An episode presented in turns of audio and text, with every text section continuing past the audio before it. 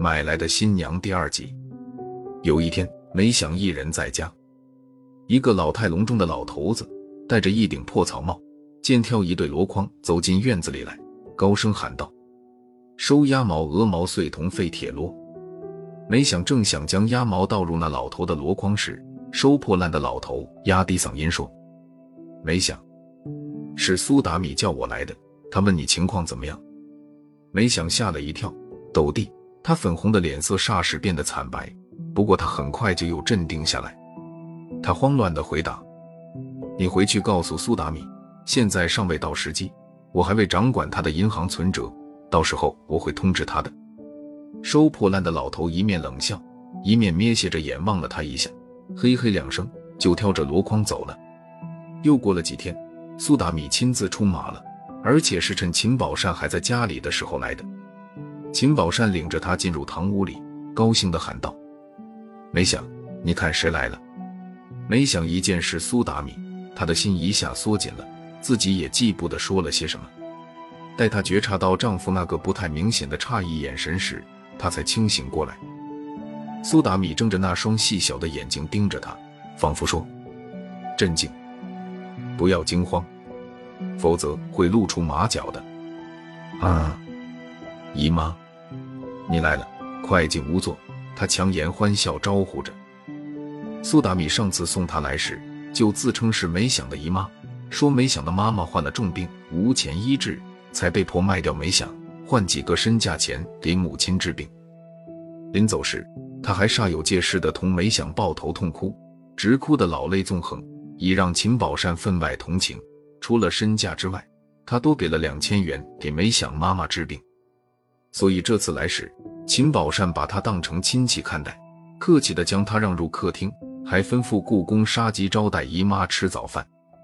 吃完饭，让他俩待在房间里话家常，他自己带着帮工上矿山去了。当家里只有梅想和苏达米时，苏达米问：“你知道他的银行存折放在哪里吗？”梅想摇摇头：“金银首饰呢？当然知道，他一买回来就给我。”现在在我的箱子里收着，嗨，一条项链，一只戒指，一对耳环，算得了什么？谅他一个土老鳖也没有多少福财。现在我改变主意了，我什么也不要了，今夜就把你接走啊！达米，那不行！没想抑制住恐慌，求饶地说：“我我现在还不想离开这里。”苏达米以陌生的目光盯着他的眼睛说。哦，原来果真是这么一回事。那个收破烂的刘老头对我说：“你现在是老鼠跌落米缸里，你变了，根本不想和我合作了。”当时我还不相信你会忘恩负义，现在证实你是那种人。接着他以威胁的口吻说：“你不要敬酒不吃吃罚酒，别干蠢事。你要听我的安排，今夜十二点一定得走。干嘛这么急？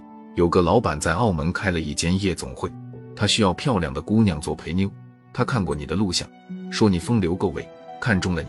我已同他签了三年的合同，收了他两万元定金，所以你今夜就得走。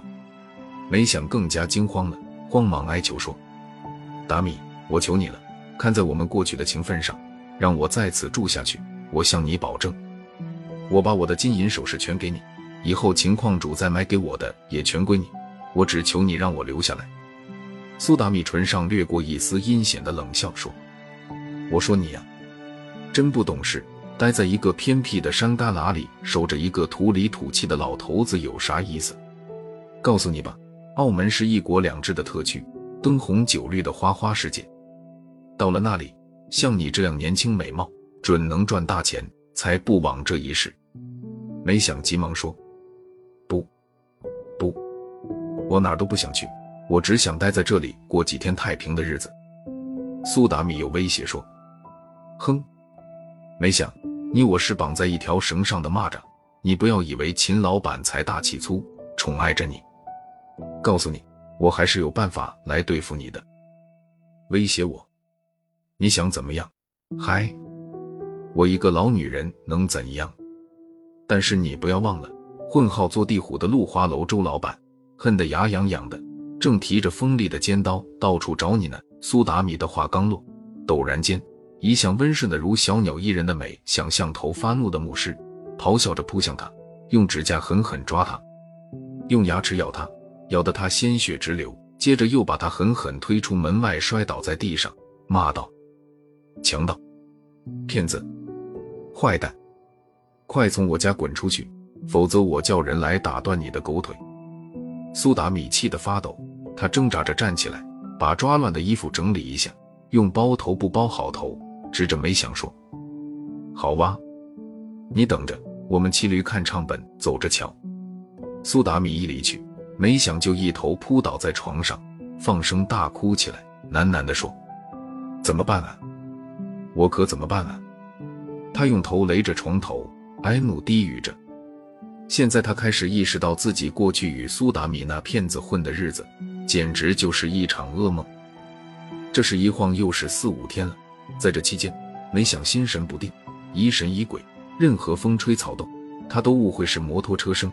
以为是露花楼餐馆那个恶魔来了，他坐立不安，一天不知道要到门口去张望多少次。